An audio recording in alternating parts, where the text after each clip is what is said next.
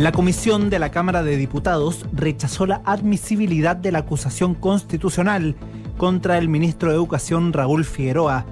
Por cuatro votos en contra y uno a favor, la acusación pasará a la sala de la Cámara Baja, donde mañana será analizada.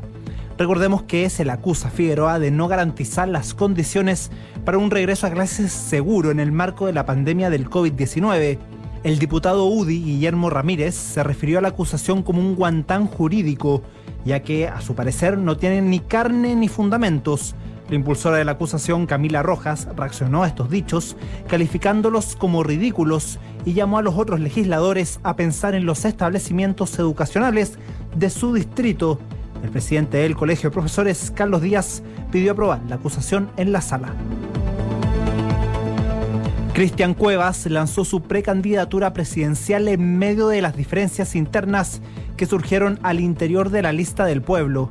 Recordemos que ayer algunos movimientos decidieron frenar la postulación del ex líder sindical y realizar una consulta ciudadana para definir a su abanderado.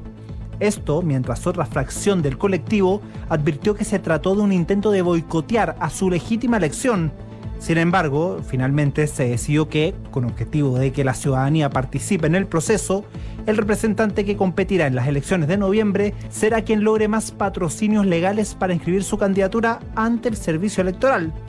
Ahora falta esperar si se presenta otra opción que compita con el único inscrito hasta ahora, Cristian Cuevas.